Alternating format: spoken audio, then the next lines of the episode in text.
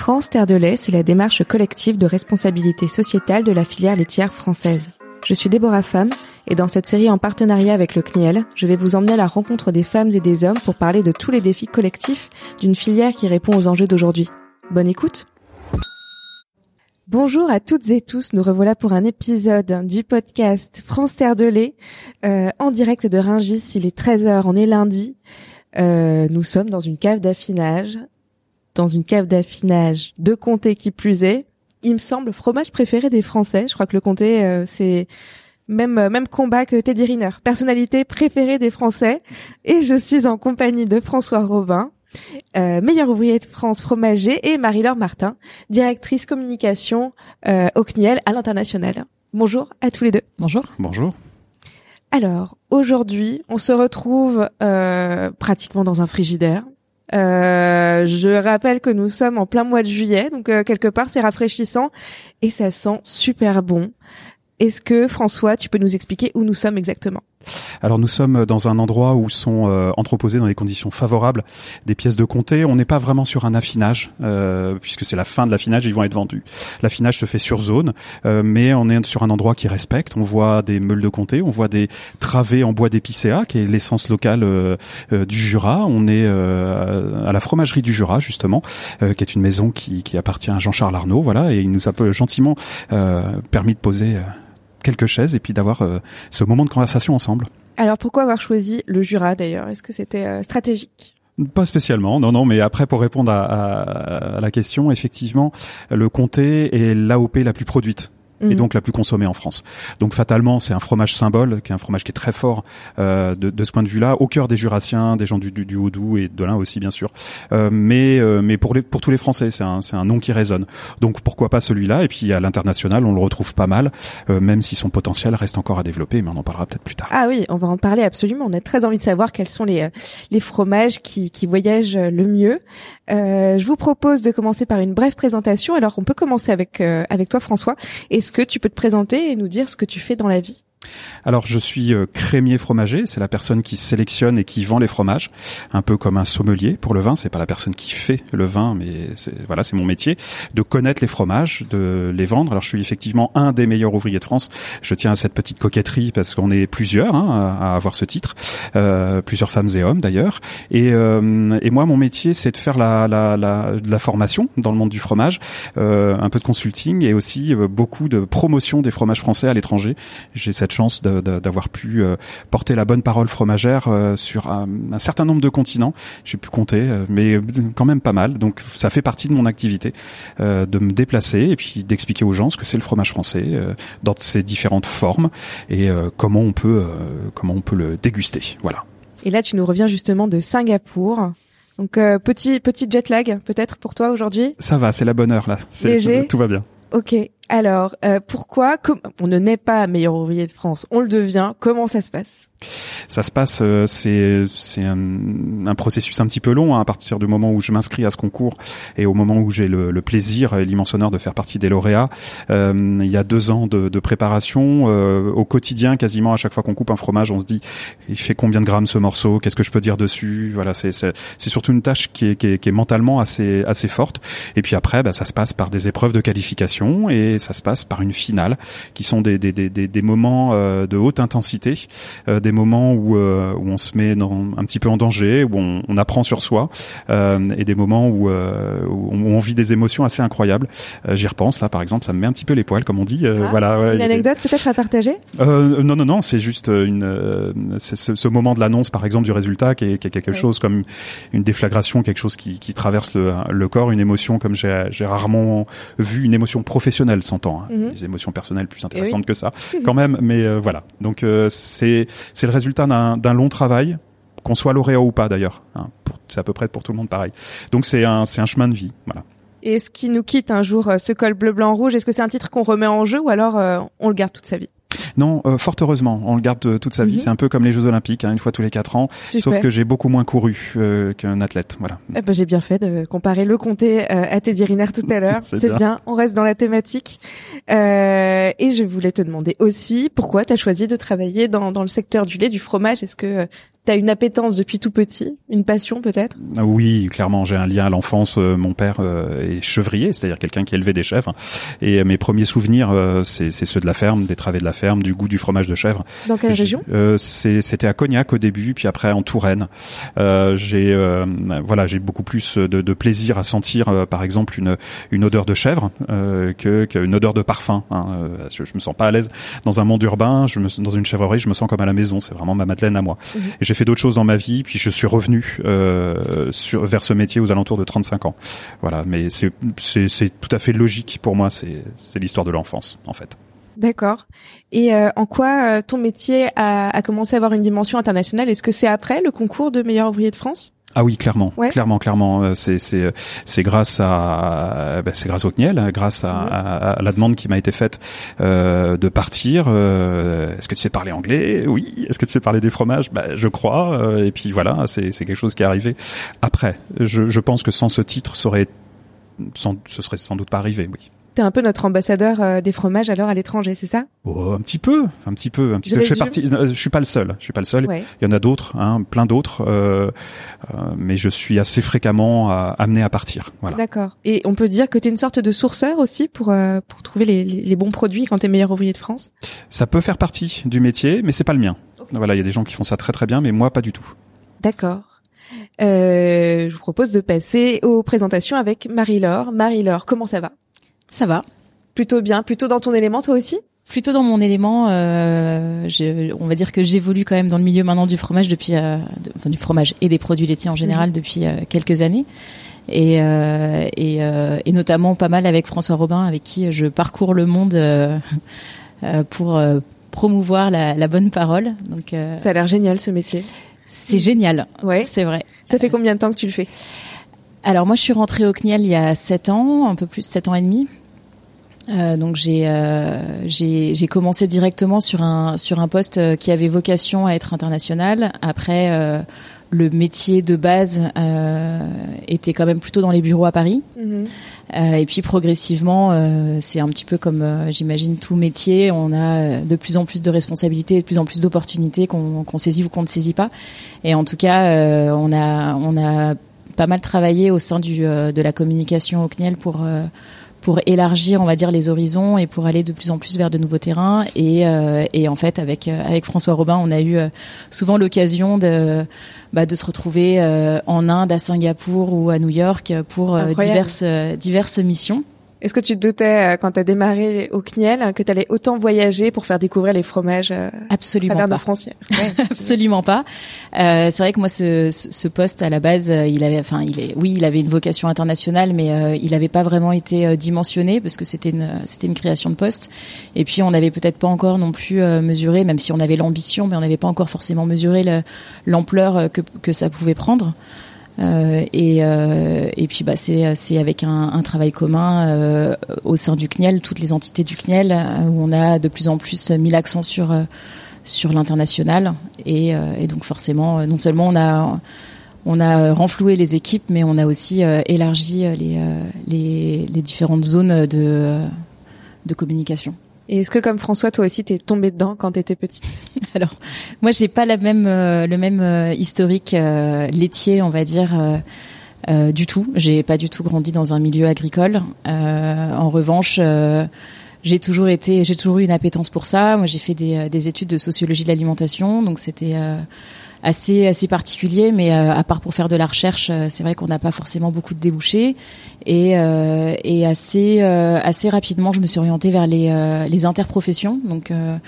je fais partie de ceux qui qui ont visité plusieurs interprofessions avant d'arriver au CNIEL. Donc j'ai travaillé pour la viande, j'ai travaillé pour les fruits et légumes, pas du tout sur des dimensions internationales. Et puis après, je suis rentrée au CNIEL parce que j'ai c'est souvent des histoires de rencontres et en fait euh, j'ai rencontré euh, Christophe Spotti qui est, euh, qui est le directeur communication marketing aujourd'hui euh, qui, qui avait besoin de quelqu'un pour pour travailler sur les, les, les dossiers de communication internationale. Et, et voilà. C'est comme ça, que ça s'est fait. c'est ça que tu as trouvé dans cette filière que tu trouvais peut-être pas dans les dans les autres? Il y avait, il y a en tout cas un côté humain qui soit à la fois au CNIEL et, et avec la, la, la possibilité qu'on a de nous nous encourager à s'épanouir et à grandir. Chacun chacun est libre de pouvoir un peu faire sa place et et puis bah, prendre de la place. Donc moi j'ai eu cette chance là et après effectivement il y a un côté humain euh, dans dans la filière euh, bah pour euh, pour avoir de plus en plus la chance et notamment grâce à François qui nous ouvre beaucoup de portes dans dans la filière d'avoir fait des rencontres avec des éleveurs avec des producteurs.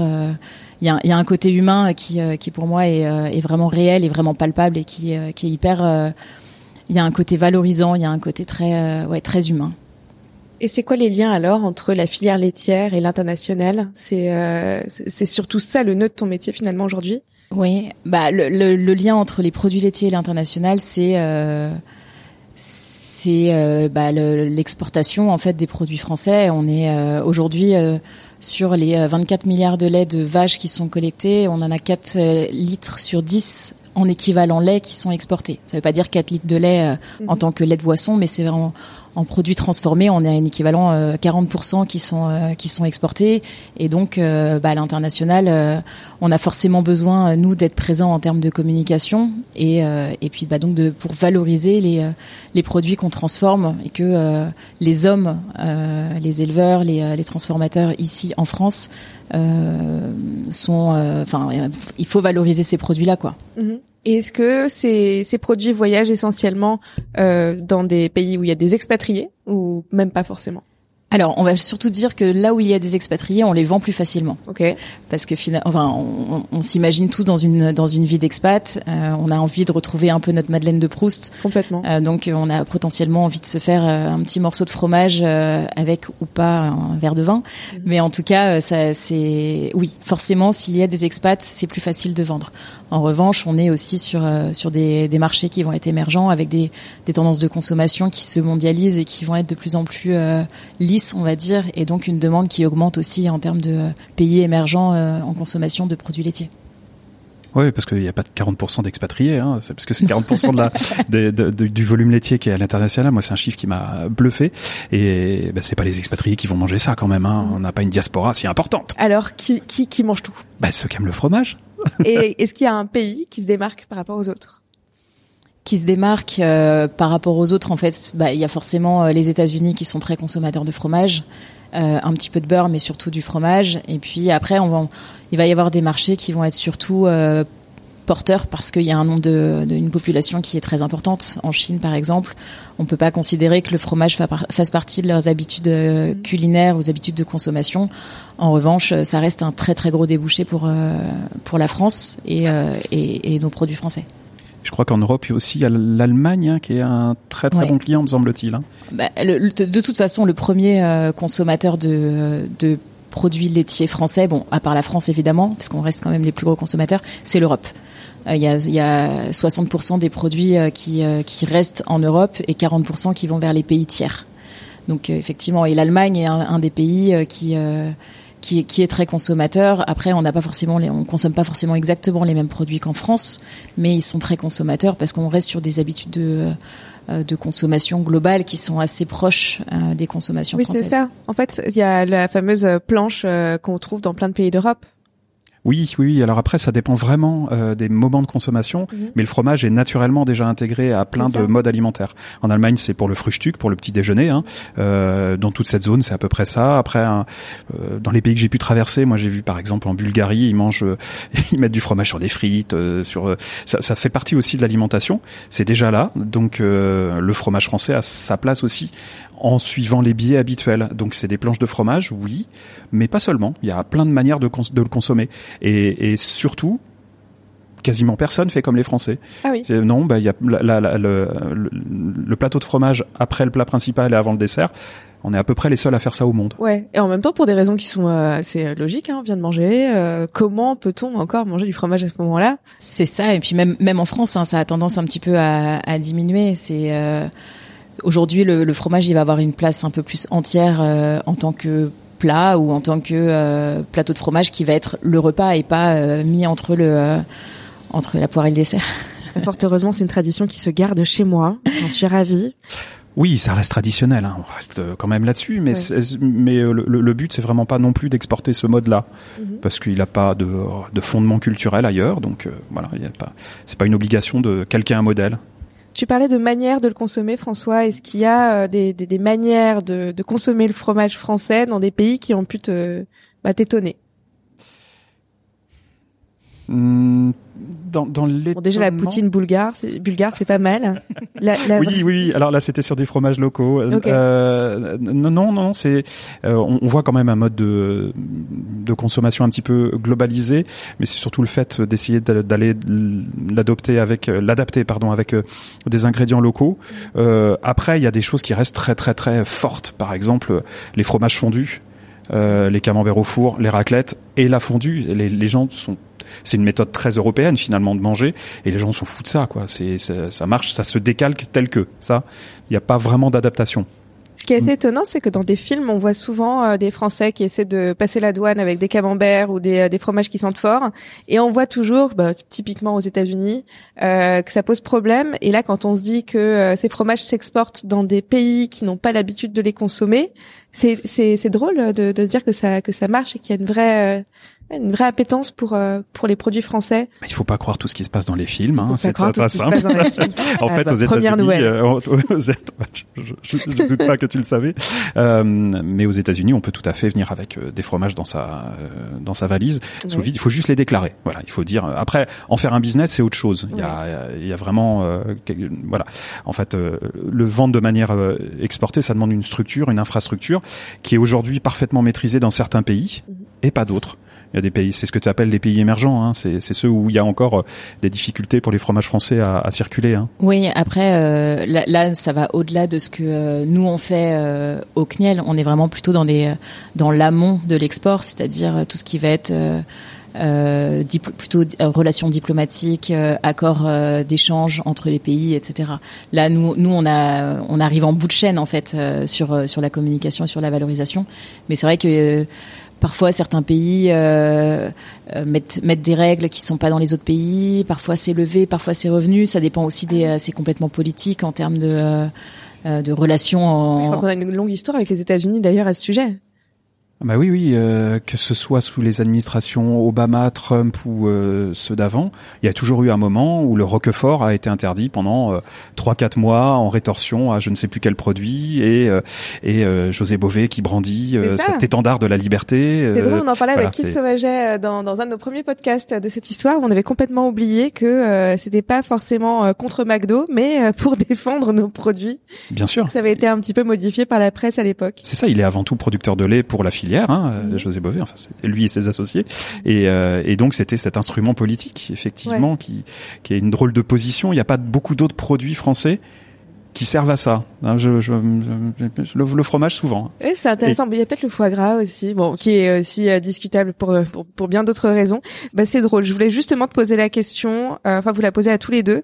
on va parler des, des hits français à l'international, mais je me demandais qui était le vilain petit canard est-ce que tu viens de sortir la carte Roquefort? Est-ce qu'il y en a un qui a du mal à se frayer une place euh, sur l'échiquier international? Oh, Je dirais pas que le Roquefort a du mal à se. Au contraire, il fait partie des, euh, des, ouais, des symboles euh, fromagers de la France. Ouais.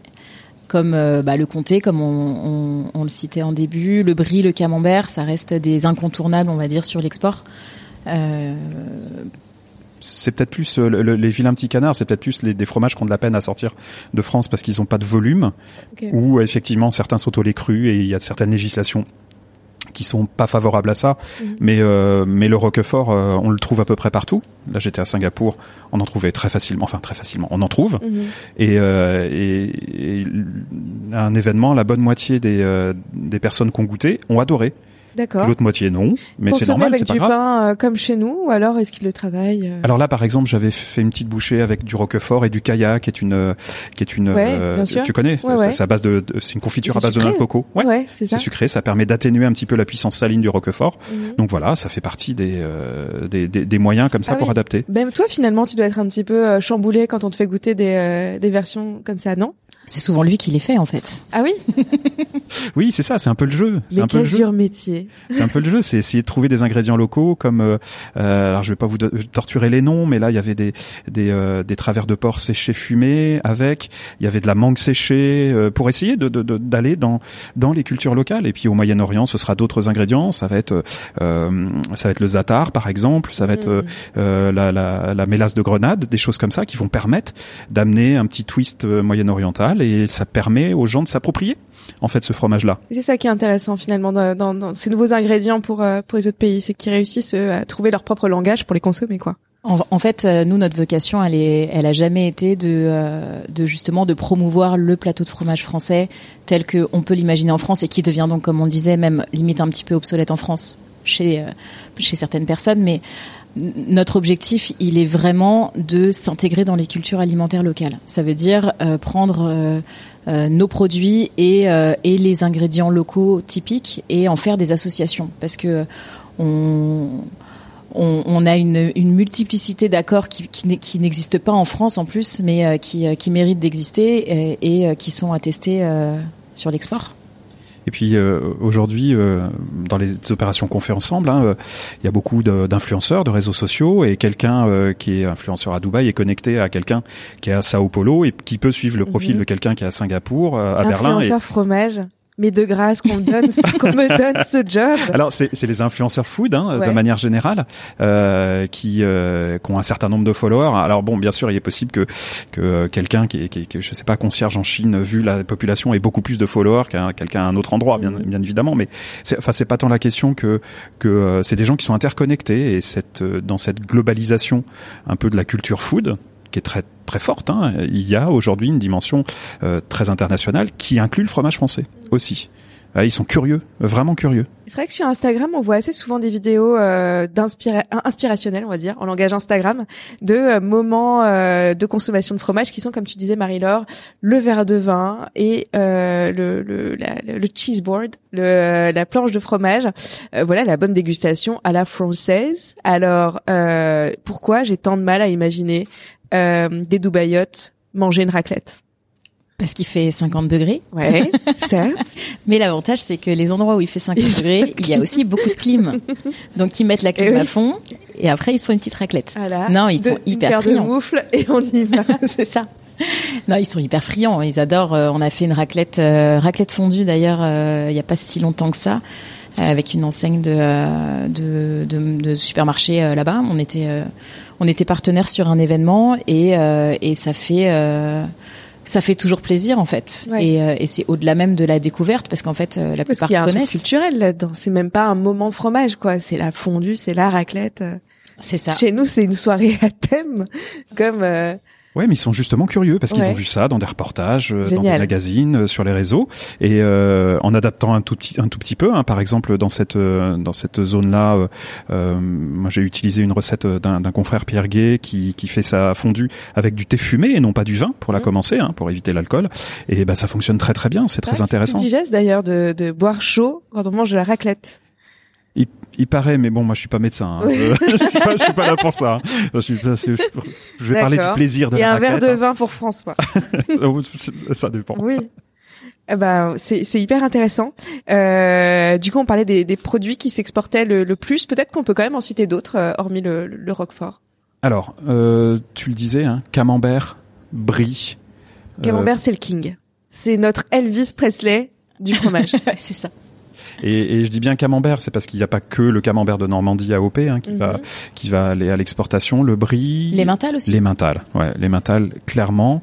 Euh, on retrouve aussi euh, Roquefort effectivement et des fromages qu'on penserait pas, mais comme le bleu d'Auvergne ou la fourme d'Ambert, euh, qui sont des fromages un peu en perte de vitesse en France, mais sur l'international, ouais. il y a une appétence pour les bleus, hein, les pâtes persillées, euh, qui, de mon point de vue, est, plus forte en fait que, Mhm. que ce, que, ce qui se passe sur le marché en France. Ah, c'est drôle. Et après, on parle, euh, on parle fromage, mais on oublie aussi, euh, on exporte pas mal de beurre et de crème. Ah oui. Euh, Le alors, bon beurre d'Issigny. euh, le bon, entre autres, mais Mhm. mais pas que. Il y a, il y a les, les beurres qui sont sous AOP, mais il y a aussi euh, des beurres euh, laitiers Mhm. qui sont euh, qui sont exportés. en gros volume parce qu'on est autour de 20% de la, la production laitière de beurre en France qui est exportée sur sur l'international. Donc il y a le beurre et il y a la crème. En termes de d'usage, on va dire que le beurre, on est plutôt pâtisserie et, et cuisine, ça, ça fonctionne très très bien et la crème bon, il y a certains certains endroits euh, où euh, la, la, la, crème euh, montée en chantilly, ça marche vachement bien. Et, et par exemple, en Arabie Saoudite, ils font des gros gros volumes. C'est des très gros consommateurs de pâtisserie. Et, et donc, oui, c'est vrai qu'il y a ça aussi. Je ne pense pas, mais la, pâtisserie française, elle vend en poupe. merci Cédric Grolet et d'autres. Entre autres, déjà avant lui. Pierre Hermé. Ouais. Pour parler des, des, des Pierre Hermé, et puis Benoît Couvrant et d'autres d'autres personnes. Ouais. ouais. Mais effectivement, Cédric Grolet a bien pris le relais, mais ça avait commencé avant lui. Mais ça, effectivement, il a, il a une aura internationale. Ça poursuit, ouais. Euh, c'est quoi nos engagements en matière d'export aujourd'hui? Export durable. Ouais. Euh... Alors, comment ils voyagent nos fromages? Eh bien, c'est principalement par bateau. Par la mer, hein. ouais. ouais c'est par, par bateau, ouais, ouais, tout à fait. Donc euh, après, l'export durable, il va aussi au-delà euh, de la manière de voyager. Euh, il va aussi sur euh, sur la on va dire le, les, des engagements qu'on prend nous euh, en termes de filières pour euh, ne pas rentrer en compétition avec les filières euh, locales. Mm-hmm. Notamment bah, les pays les pays qui sont émergents et qui ont déjà potentiellement des, des difficultés à se structurer euh, localement. En fait, nous, on va avoir, euh, on, on, va pas arriver avec des produits pour rentrer en concurrence avec leur propre production et leur propre mode de consommation. Tu auras un exemple comme ça qui te, qui te vienne à, l'esprit? Bah, sur euh, en, en, Afrique par exemple, sans, sans citer, je vais rester euh, très vague euh, sur au, au, niveau du continent, mais en, on, on, a, on a des engagements et, et notamment on est entré en concertation avec des ONG. Mm-hmm pour pour valoriser en fait euh, euh, les produits chez nous qui sont uniquement à haute valeur ajoutée et qui ne sont qui ne rentrent pas en, en concurrence avec leurs produits. C'est-à-dire que euh, le camembert c'est euh, français, c'est pas produit euh, sur le territoire africain. Donc on, on, va en fait être complémentaire de l'offre qui est locale. Mm-hmm. C'est pour éviter ce qui, qui, a pu passer dans la filière euh, viande euh, poulet à une époque. Si je fais un parallèle, hein, il me semble qu'il y, y, a eu ça où euh, il y avait des, des modèles d'exportation qui étaient délétères pour l'agriculture locale. Et effectivement, dans le développement durable, il faut que tout le monde développe son agriculture, bien évidemment. Je pense que c'est plutôt pas mal. D'accord. Et on a aussi des engagements écologiques, je suppose. Donc ça aussi, ça rentre en ligne de compte. Après, c'est, c'est, c'est, on va pas faire de greenwashing là, ouais. en disant que effectivement, euh, euh, exporter une meule de comté euh, aux États-Unis, c'est neutre en, en, en, bilan carbone. C'est ouais. pas vrai. On peut pas on le part dire. Pas en jet privé en tout cas. Ça, ça part, euh, non, non, non. Et c'est, et c'est bien. C'est, c'est tout doux. ouais. La mer, ça les balance un peu, ça les améliore. Non, je sais pas. J'irai pas là-dessus, mais euh, c'est euh, bien évidemment, ce serait, ce serait, ce, ce, serait mentir presque que, que dire ça. Mais maintenant, c'est aussi tout le travail qui est fait sur la filière en amont qui va permettre de compenser fortement ça. On est sur des produits qui sont des produits qui s'exportent quand même dans des volumes relativement importants, dans des qualités aussi importantes et avec une gamme hyper importante. Moi, je suis tout à fait euh, bluffé de voir que si je commande certains fromages à Dubaï ou euh, aux États-Unis, j'ai quasiment la même qualité qu'en France. Okay. Mais vraiment vraiment pour certains produits. Ce n'était pas le cas il y a quelques années, on est d'accord. Hein, euh, j'ai peut-être pas assez de, d'ancienneté dans le milieu pour je le pas, dire, je, mais j'imagine quelque chose mais, comme 10, 15 ans, mais euh, ah, à une je, époque on trouvait du Babybel. Euh, enfin, je me souviens quand j'habitais au Japon par exemple, il y avait du Babybel, euh, de la vache qui rit, euh, que que je consomme. Cependant, quand on a envie de fromage, on a envie de, d'un vieux comté ou même pas, même un jeune, même un jeune. Et, Mais... et, et aujourd'hui, je pense que de ce point de vue-là, les, les, euh, les chaînes d'approvisionnement sont bien mieux euh, et on trouve toutes les qualités. Mais, mais bon, effectivement, en termes que d'engagement, de développement durable, je pense que c'est mieux de penser à ce qu'on peut faire ici que sur les coûts de transport. Moi, sur les, les voilà, on peut pas amener une meule de comté en vélo à Dubaï, ça, ça va être compliqué. On peut penser à des marges dues au transport, mais est-ce qu'il y a des pays où c'est véritablement considéré comme un, un produit de luxe quelque part? De base, c'est un produit de luxe parce que euh, en exportant un fromage euh, qui euh, potentiellement peut déjà être perçu comme un produit de luxe en France, Mhm. mmh. en l'exportant, il va, on, il va pas perdre de la valeur, en tout cas euh, financière. Ouais. Donc euh, forcément, sur certains, certaines destinations, tu, tu parlais du Japon. Bah, la, la, distance est, est telle, euh, les, les, frais de douane sont aussi assez élevés et du coup ça rend un produit final au consommateur Mhm. mmh. euh, qui est clairement euh, un produit de luxe. Ouais. Après aussi en termes de développement durable, il faut voir que le modèle d'agriculture de production de lait à la française, euh, même s'il est sans doute perfectible, euh, est quand même basé beaucoup sur le pâturage. Hein. Euh, les animaux sont beaucoup dehors. On reste sur des unités qui, par rapport à certains standards européens ou mondiaux, euh, sont des petites fermes. Hein. C'est des petites fermes où les animaux sont dehors, où on a encore un lien important. C'est des choses familiales.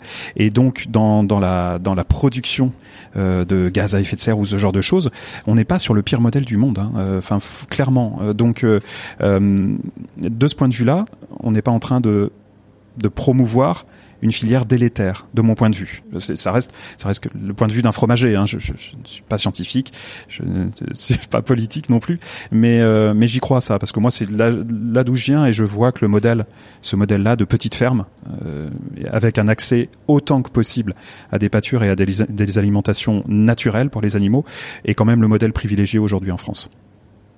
Est-ce qu'il y a un désir de d'avoir peut-être qu'il y en a déjà d'ailleurs des, des grandes caves d'affinage euh, à l'étranger? Il y en a. Ah oui, il y en a. Il y en Tout à l'heure, on parlait de, de, de caves d'affinage en Lorraine qui sont euh, immenses. Est-ce qu'on peut imaginer des euh, en, non pas en Lorraine, en Franche-Comté Qu'est-ce que je viens de dire Ah, J'ai vu, j'ai vu tes yeux. Non, non, non. Qu'est-ce que je raconte? Oh là là. Mais il y en a en Lorraine aussi. Hein, Ouais. mais on parlait pas de celle-là. Oui, Oui. oui. oui. Euh, Est-ce qu'on peut imaginer ça? Donc il y en a. Oui. La réponse est oui. Où sont-elles?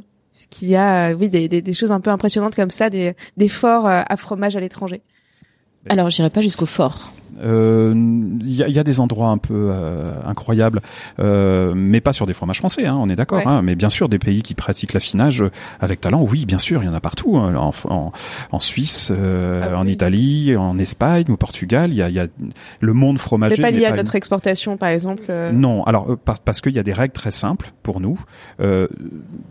Euh, à la fois pratiques et à la fois de, de, de règles, hein, c'est que euh, un comté doit être dans le début de sa vie affiné sur place Ouais. et il ne peut sortir qu'une fois qu'il a été gradé, c'est-à-dire qu'on lui a donné une note et c'est pour ça qu'il y a des petites bandes que vous voyez sur le côté. Alors, enfin, euh, que- que- pas. euh, bon, bref, on voit des bandes sur le côté. écoutent. Voilà, pas Ah ceux qui écoutent. Mais entouré de, de comtés. Voilà, hein. fond- et, et- et ça, c'est la, la certification que ça a été affiné sur place. hein. D'accord. Et après, techniquement, euh, pour un affineur, le plus tôt il reçoit le fromage, le mieux c'est pour lui, pour faire le travail. Donc c'est pas très intéressant d'aller exporter des fromages français en blanc à l'étranger Mhm. pour faire le travail ensuite. Il vaut mieux faire le travail sur place. Ce qui permet aussi de, de travailler, de garder des emplois et du savoir-faire en France, hein, ce, qui est, ce, qui est- Ouais. ce qui est pas plus mal. Ça veut dire que des, affine- des affineurs pardon, prennent le relais euh, une fois là-bas.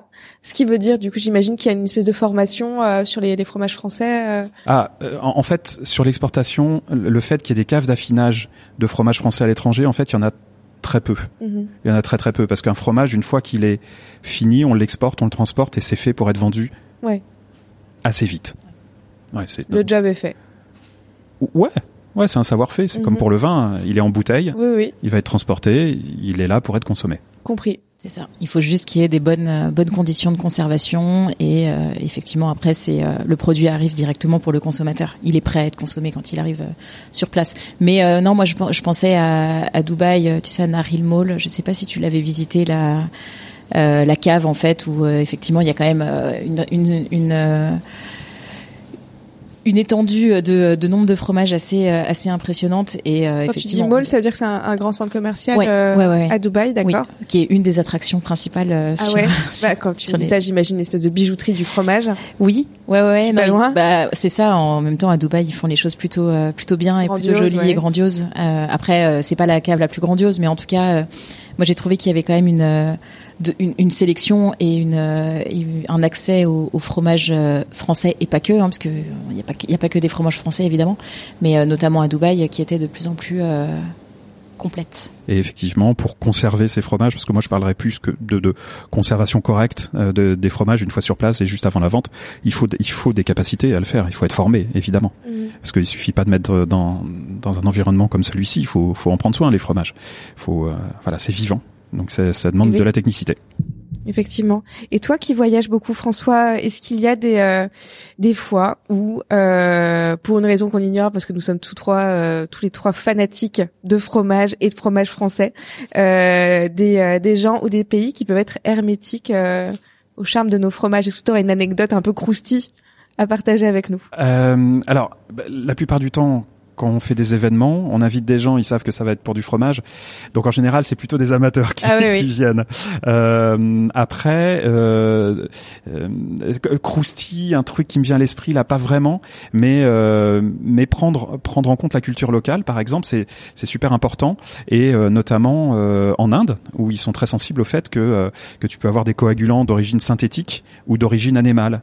Dans ce cas-là, dans ce cas-là, ça s'appelle de la présure et Ouais. sinon euh, Ah oui, ah voilà. bah oui. Et, et ça, pour des questions euh, religieuses, Mhm. éthiques, végétariennes, euh, ils font très attention à ça. Donc euh, voilà, il faut prendre ça en compte. Et moi, dans mes pratiques, ça veut dire que je vais pas couper les fromages à présure avec avec le même couteau que les fromages qui n'en ont pas. Mhm. Donc je fais très attention à, à ça, à essayer de, de respecter les, les différentes envies légitimes de chacun, un petit peu partout sur Terre. D'accord. Marie-Laure, l'Inde qui, qui représente un marché émergent pour, euh, pour la filière? Alors effectivement, euh, ça fait ça fait quelques années qu'on qu'on a des actions de communication en Inde. Euh, on, on va dire que d'ailleurs c'était euh, notre premier déplacement ensemble, C'est si ça. je me rappelle bien. Ouais, ouais. Vous êtes allés où ensemble en Inde alors? On a fait Delhi et Mumbai, euh, parce qu'en fait, euh, globalement, sur euh, nos, nos campagnes, on, on est plutôt sur des euh, sur les grosses villes, euh, puisque c'est, on va dire, c'est par là qu'on commence, c'est de là que naissent les tendances, et ensuite, euh, bah, notre objectif, évidemment, de, de rayonner dans l'ensemble des pays. Mais bon, on va déjà du pays, mais en général, on commence par les euh, par les grandes villes. Donc, on est je crois que c'était Delhi, hein, le, le, le premier euh, premier événement. Mais effectivement, euh, c'est un pays qui euh, bah déjà qui a un potentiel en, en nombre de population qui est assez impressionnant. C'est des c'est des consommateurs qui sont végétariens mais Et qui les vaches pas sont le- sacrées Les vaches sont sacrées. Alors est-ce ouais. qu'on mange leur fromage? Oui, oui, Oui. bien sûr. Ils ont euh, un des plus gros cheptels Ouais. euh, laitiers du monde, hein, euh, plus de 40 millions de vaches qui euh, produisent du lait dont ils font du beurre, enfin du beurre clarifié qui s'appelle Ouais, du ouais, ghee, du ghee. et du panir aussi, qui est une version de, de fromage très très frais. Mhm. Mais donc c'est intéressant parce qu'ils l'ont dans leur culture le fromage. Mais par contre, le fromage affiné, pas encore. Donc il y a un travail colossal à faire hein, sur la connaissance des produits. Hein. C'est, c'est, euh, on part de, de très très loin sur un pays d'un milliard trois d'habitants. C'est ça. Et après, c'est justement une de nos missions, on va dire. C'est euh, il y a un côté euh, éducation, euh, sans s'inscrire en maître d'école ou maîtresse d'école. C'est vraiment expliquer ce que c'est, parce que pour nous, on est né dans le fromage, on connaît le fromage, ça, nous semble logique. mais il y a vraiment un côté éducation sur le goût, sur comment on peut le consommer, et justement en s'adaptant à des ingrédients que eux vont vont consommer euh, dans ce sens-là, euh, vu que vous voyagez beaucoup tous les deux, je, je, je veux bien que vous y répondiez tous les deux à cette question. Est-ce que il y a une manière de déguster le fromage, un fromage que vous connaissez par cœur, mais qui, dans un contexte différent, ça vous a semblé euh, vraiment épatant, euh, un pairing, si on peut dire, euh, quelque chose de d'un peu fou? un peu fou, je sais pas. Mais en tout cas, euh, François, parce que forcément, hein, moi, quand je découvre des choses, c'est souvent parce que c'est François qui me les fait découvrir. Euh, J'ai un, souvenir en Arabie Saoudite euh, d'un brie fourré. Enfin, en Arabie Saoudite, c'était la première fois qu'en tout cas je l'ai dégusté avec euh, des pistaches, des abricots secs, euh, des dattes, etc. C'était un mélange. Donc, il avait ouvert le brie en deux et il avait fait son petit mélange avec euh, potentiellement un petit sirop pour pour lier le tout et c'était vraiment délicieux. Et surtout, j'ai enfin, maintenant peut-être que j'y penserais plus facilement à faire ce genre d'association, mais là Voilà, je c'était euh, c'était incroyable. Ouais. Hmm. Alors euh, moi je vais répondre un peu à l'inverse. C'est que euh, c'est surtout que ça m'a permis de découvrir des produits auxquels j'aurais jamais pensé en fait. Mhm. Euh, et j'ai un produit qui est devenu quasiment un produit fétiche, c'est la mélasse de grenade, euh, pomegranate mélasse, molasses comme ils disent là-bas. Et, et, et en fait, euh, c'est du jus de grenade concentré. Euh, ça va être assez proche des, des vinaigres balsamiques Ouais. assez âgés, euh, avec un côté un petit peu terreux qui est dû au goût de la grenade, un côté fruit sucré, et c'est sur euh, sur une tranche de comté, c'est juste magique en fait. Et donc moi j'ai découvert plein d'ingrédients par voilà et ça ça, Ça, ça, tu les ramènes dans ta valise et après, tu, toi aussi, tu t'appropries ces coutumes. Du ah bah coup. après je fais le malin en France, Ah oui, bah oui, bien sûr, bah évidemment, évidemment, c'est- mon métier de faire le malin. Les petits lollipops de de comté. euh, C'est ça. Parce que ma recette initiale euh, pour faire des lollipops, en fait, je, je prends des morceaux de comté et je vais je collais avec une réduction de Porto et ensuite j'allais le mettre dans, dans du sésame, dans des, de la poudre de noisette, des choses comme ça. Et le Porto Des- qui est pas forcément euh, toléré dans tous les pays. Voilà. Et, et du coup, pour remplacer ça, ben, j'ai trouvé cette euh, mélasse de grenade et je trouve que ça apporte un kick au comté qui est génialissime. Enfin perso, hein. Déborah, je me lance apéro. Euh... Ouais, là j'ai le ventre qui grogne depuis tout à l'heure. Mais on peut pas toucher. Et, voilà, on peut pas sonder. on a que l'odeur. C'est très difficile. Et euh, Marie-Laure, est-ce qu'il y a des, euh, des lieux pour le fromage? On me parlait de, euh, de crèmeries à New York et Shanghai, des, des endroits qui sont vraiment euh, qui font la part belle à nos produits à l'étranger. Alors c'est au-delà de ça en fait c'est à New York on a un, un lieu qui s'appelle le French Cheeseboard mm euh, et à, ah, ça me plaît. Et, et à Shanghai, on a un, un, lieu qui s'appelle la Crèmerie. Et en fait, ce sont des euh, ce qu'on appelle des flagships, donc des, euh, des vitrines en fait des produits laitiers français à New York et à et à Shanghai. Donc c'est vraiment pensé comme des outils de communication. On, on, alors il y a une petite partie vente, mais l'objectif n'est absolument pas de vendre des, des fromages français. C'est vraiment de communiquer dessus et donner accès aussi bah, euh, et de s'inscrire comme référence de, euh, des, des, produits laitiers français. Et c'est vraiment des outils de communication. Donc c'est euh, euh, des, des, choses que vont, des, des lieux que vont s'approprier euh, euh, soit les opérateurs laitiers français, soit les importateurs, soit les influenceurs, soit les journalistes. Mais c'est des lieux de rencontre, c'est des lieux d'échange et d'expérimentation des produits laitiers français. Il y a des producteurs qui viennent sur place alors pour parler de, du, de leur territoire. Alors on a eu récemment des producteurs de lait qui sont venus parce qu'on a on a inauguré le, le nouveau Frenchies Board à New York. On était, euh, on est sur euh, Spring Street et en fait, on avait un, on était dans la même rue avant, mais on avait un plus, petit espace. Et là, euh, tout a été repensé. On a, déménagé. Là, c'était le 13 juin. donc il y a quelques jours l'inauguration et avec un, espace aussi qui va être un lieu de démonstration culinaire pour que des chefs aussi viennent dans ce lieu et, et utiliser cuisiner avec du beurre français ou avec des des fromages français. Mmh. Après, pour les petits producteurs, un petit producteur fermier de, Saint-Nectaire, euh, euh, dans le Césalier, ça va être un peu compliqué pour lui d'aller à New York. Mais ceci dit, il y a pas que, il y a, y a euh, c'est des lieux qui sont vraiment, euh, qui sont occupables par par tous les acteurs de la filière. Et il y a des des gens de taille différente, enfin des entreprises de taille différente qui peuvent utiliser ces lieux-là. Et c'est c'est le cas, voilà. Donc ça c'est vachement intéressant parce que ça leur permet de faire des relais. Euh, c'est le rôle du CNEL, hein, si j'ai bien compris. Moi, je, c'est pas, pas mon job, hein, mais euh, c'est d'aider justement la, la filière là-dessus, de donner des outils, des emplacements et, et... et de la visibilité. Ok. Je, je trouve que vous parlez tous les deux de vos métiers avec passion et c'est pour ça que j'aimerais terminer sur euh, sur cette question avant, euh, j'espère, de retrouver un cheeseboard pas très loin de ce lieu de tournage, euh, ce serait qu'est-ce qui vous anime le plus dans vos métiers à chacun chacune? Je laisse peut-être Marie-Laure euh, répondre en premier. Ah. ah. et je ne te rends pas service. Non, pas forcément. J'aurais pu m'inspirer éventuellement de la réponse de François. Euh... Les voyages qui ont l'air d'être au cœur, euh, non seulement l'amour du produit, mais les voyages ont quand même euh, grande part. Euh, toi aussi, tu es ambassadrice finalement. Euh. Je suis devenue ambassadrice, ouais. Et d'ailleurs, ça a été quand même une opportunité euh, assez assez dingue parce que. Enfin, j'ai toujours été attirée par les voyages, mais il y a être attirée par les voyages et puis les faire. Et, et c'est vrai que, par exemple, mon, mon, premier voyage en Asie, c'était c'était pour les produits laitiers. C'était c'était pas parce que j'avais réussi à économiser pour me payer des vacances. C'était vraiment, je suis allée en Corée. C'était la toute première fois où j'allais en en Corée. C'était quoi l'événement le plus euh, marquant euh, lié du coup à ton métier? Euh, l'événement le plus marquant, euh, bah, je pense que c'était, en fait, finalement, c'est c'est les, les, les, premières expériences qui sont les plus marquantes, mais c'était effectivement euh, la, la, première fois que je suis allée en Corée pour une Cheese Week. Euh, c'était c'était assez impressionnant et puis et puis je garde quand même un, un, très gros souvenir de cette première fois en Inde parce que au-delà de euh, cette première prise de parole que j'avais moi en tant que euh, représentante du CNIEL euh, sur l'export, donc en anglais, sur sur un, un, format un peu stressant à l'ambassade, etc. Enfin, c'était quand même pas rien et, et j'avais un peu moins d'expérience. Et au-delà de ça, c'était le, le, dépaysement total de débarquer en Inde aussi pour la première fois et d'être ouais, complètement propulsé sur ce, ce truc qui avait plus aucun rapport avec ma vie de tous les jours, quoi. Donc je dirais ça. En fait, ce qui m'anime, c'est vraiment le côté très euh, très euh, découverte, très euh, rencontre. Ouais, le côté humain, parce qu'au final, ça change tout le temps. Du coup, ça change de pays, toujours de nouvelles cultures.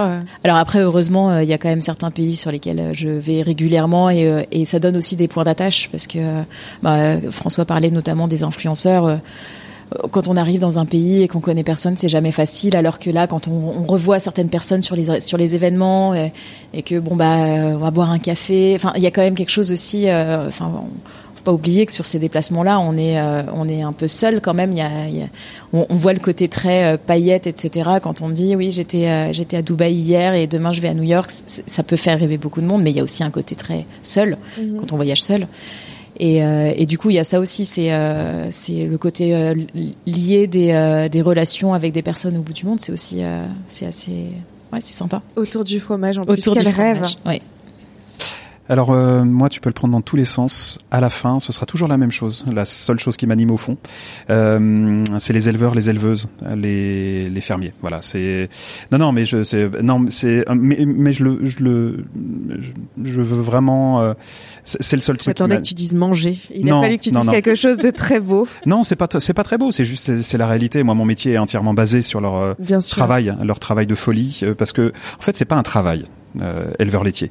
C'est une vie, c'est une forme de vie. C'est pas un truc que tu peux arrêter, tu rentres chez toi à 18h, la traite est finie. Non, non, c'est quelque chose qui, qui est prenant, c'est quelque chose que j'ai vécu à travers mon père, à travers aussi tous les, les hommes et femmes que j'ai pu rencontrer. Donc, en fait, moi, ma seule justification de ce que je fais la seule chose qui me permet de, de, de me sentir euh, euh utile. Voilà, c'est ça. C'est transmettre, c'est transmettre ça. Euh. C'est d'essayer de respecter leur travail, euh, le sublimer quand c'est réussi, euh, mhm. au moins le souligner quand c'est raté, on va dire, euh, dans ce que je fais.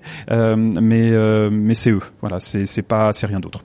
Est-ce que tu as eu un doute à un moment sur euh, bah, peut-être faire le même métier que, que ton papa?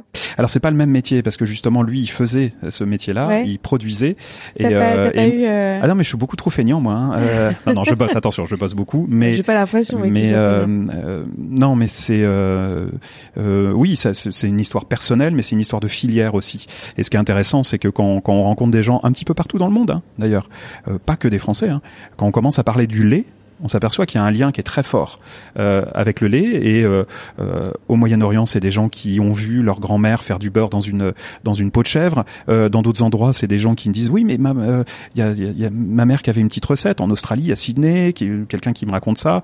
Au, au, Liban, beaucoup d'histoires avec le avec le lait. Puis quand tu réfléchis, au fond, le lait, c'est le truc qui nous unit tous sur Terre. à un moment, on en a bu. Euh, dans l'enfance, hein, bien, bien, évidemment. Euh, donc il y a, y a, un lien pour moi qui est très très fort, un lien émotionnel et qui, euh, ouais, ça me va bien comme comme comme chose qui m'anime. Ça, le lait, c'est bien. Et voilà. Parfait. Le lait, c'est bien. bien. On peut finir là-dessus. C'est vraiment pas mal. Euh, eh bien, c'était un plaisir de tourner cet épisode avec vous deux. Je vous remercie. Et euh, eh bien, on se retrouve très bientôt pour un prochain épisode, loin des meules de comté, hélas, mais avec euh, plein d'autres belles choses, j'en suis sûre. À bientôt. Merci. Merci, au revoir. Pour découvrir d'autres témoignages d'acteurs laitiers engagés, rendez-vous sur france et dans les prochains épisodes du podcast.